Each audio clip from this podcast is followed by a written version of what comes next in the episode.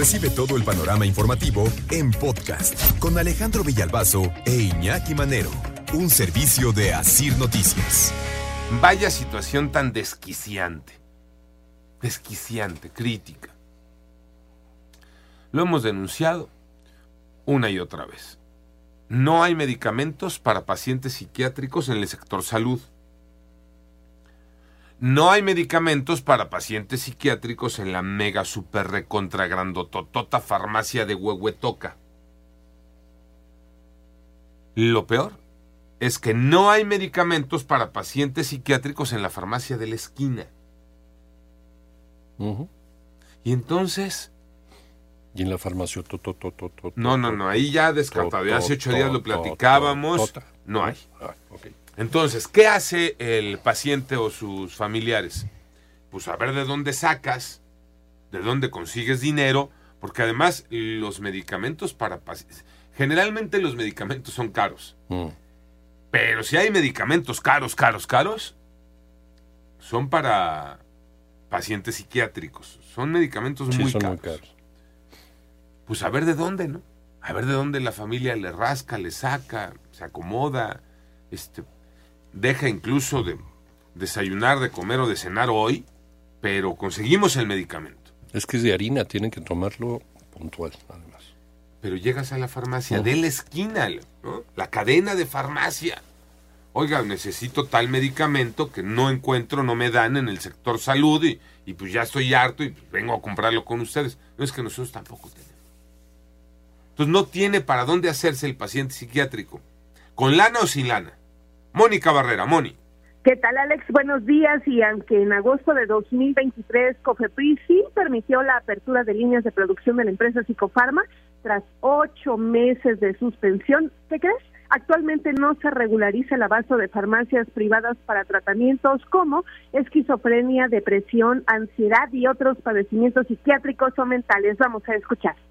El suministro a algunas farmacias que distribuyen estos medicamentos controlados aún es insuficiente. Nunca supimos las causas que detonaron las sanciones por parte de la COFEPRIS al laboratorio Psicofarma para cerrar líneas de producción. Versiones contradictorias, formación sobre contaminación cruzada que alegaba COFEPRIS, ni un solo lote, cápsula o pastilla fue destruida y escuchamos la voz de Elías Telles, el es vocero del colectivo Unidos por la Salud Mental. Explicó Alex que el desabasto continúa tanto en el sector privado como en clínicas del sector salud. Vamos a escuchar falta un poco el metilfenidato y el litio. El carbonato de litio es un medicamento que usan para la bipolaridad. metilfenidato se usa para el trastorno de déficit de atención e hiperactividad. Esos dos medicamentos son los que ahorita nos han estado reportando en, en nuestro colectivo que están escaseando mucho. Alex. Oye, Moni, son todos los medicamentos los que están escaseando. Eso no tiene este eh, punto a discusión. Eh, la pregunta sería, pacientes de eh, tema psiquiátrico, ya lo hablábamos la semana pasada, se han comunicado a la megafarmacia, lo que preguntaba Iñaki ahorita, este, ¿y cuál es la respuesta, Moni? Efectivamente, fíjate, Elías es vocero del colectivo Unidos por la Salud Mental, compartió, Alex, su conversación con un operador telefónico de la megafarmacia. Vamos a escuchar. Estoy con usted, caballero. Adepsique no me aparece. Anapsique no me aparece. Carbonato de litio me aparece una que es de 300 miligramos en base con 50 tabletas. Clozapina no me aparece. Metilfenidato que viene compuesto con clorhidrato de 36 miligramos en base de 30 tabletas. Ese sí lo tiene. Ese sí lo tengo. Es desquiciante la situación es para deprimirse, es para estar ansioso, es para gritar como como loco. Es que no encuentras tu medicamento. Ni el sector eh, público te lo da. La mega super recontra grandota farmacia no lo tiene. Y si vas y lo buscas a la farmacia de la esquina, a la cadena, a lo privado, tampoco hay. Y entonces, ¿qué hace el paciente en este caso? El paciente psiquiátrico. ¿Qué hace? Cuando además, ya lo mencionabas, Iñaki, medicamentos que tienen que ser puntuales.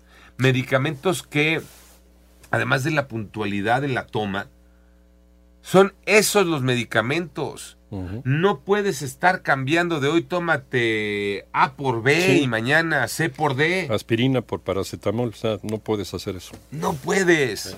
Eh. Porque de entrada para que le para que le peguen al medicamento que te ajuste, el proceso no es sencillo. Sí, a veces media pastilla, le van subiendo, le van bajando, depende de la reacción del paciente. Es un proceso de meses, ¿eh? incluso. No es esa, es otra. Te dan una y en lugar de alivianarte te pone peor. Te la cambian. Te dan otra. Ah, medio me cayó.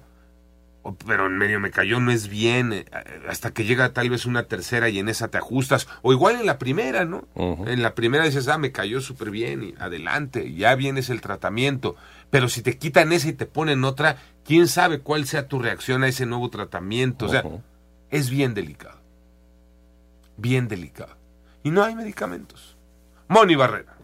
Claro que sí, vamos a escuchar nuevamente a Elías Telles, él es vocero del colectivo Unidos por la Salud Mental, Alex, porque él preguntó en la mega farmacia por todos los medicamentos que tampoco encuentran en farmacias privadas y que requieren precisamente para que no se agudicen los síntomas incluso de insomnio, de agresión, depresión, pero la mayoría no están en existencia. Vamos a escuchar carbonato de litio si me aparece de 300 miligramos en base con 50 tabletas. Clozapina no, metilfenidato. Clozapina no, ese sí me aparece, eh, metadona no me aparece, oxicodona no me aparece, risperidona me aparece que es de 2 miligramos en base con 40 tabletas, ese sí lo tenemos. Ok. O cuatro de las que me dictó, cuatro son las que tenemos. Pues le agradezco.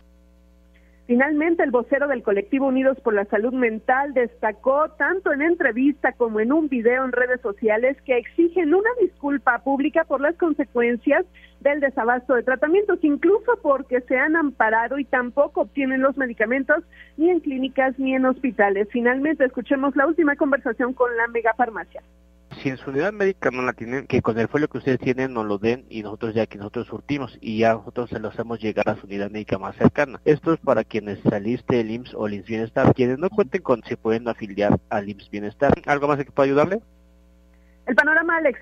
Oye, Moni, eh, han levantado la voz en una, en otra ocasión, no solamente los pacientes o sus familiares, incluso los trabajadores del sector salud en el tema de la psiquiatría eh, han manifestado eh, que les falta de todo, que no tienen lo elemental para atender a los pacientes o los tratamientos necesarios.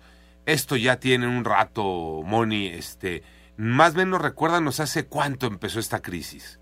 Claro que sí, fíjate, fue entre febrero y agosto de 2023, Alex, que COFEPRIS suspendió varias líneas de producción de psicofarma, pero la Comisión Federal para la Protección contra Riesgos Sanitarios determinó levantar las medidas de suspensión a la empresa Psicofarma al avalar que sí se supuestamente alcanzaba las condiciones mínimas sanitarias de fabricación de medicamentos, esto posterior a la detección de graves irregularidades contenidas en la carta de hallazgos emitidas por COFEPRIS el 22 de febrero, pero bueno, efectivamente fue hasta agosto del año pasado que permitió la apertura de algunas líneas y bueno, pues empezaron a emitir algunos medicamentos, sin embargo, pues por lo menos la mitad de los medicamentos eh, están en desabasto, Alex. Por eso les digo literal y con todo el respeto, es desquiciante, es deprimente, es para volverse loco. Un año prácticamente ya que no hay el que no hay tratamientos. Un año que están en el abandono. Un año que con todo esto los eh, daños a la salud que se han provocado. Porque de pronto en esto que le damos tan poca importancia a la salud mental, Iñaki, creemos que no hay un deterioro como lo hay en lo físico. pues es también un órgano.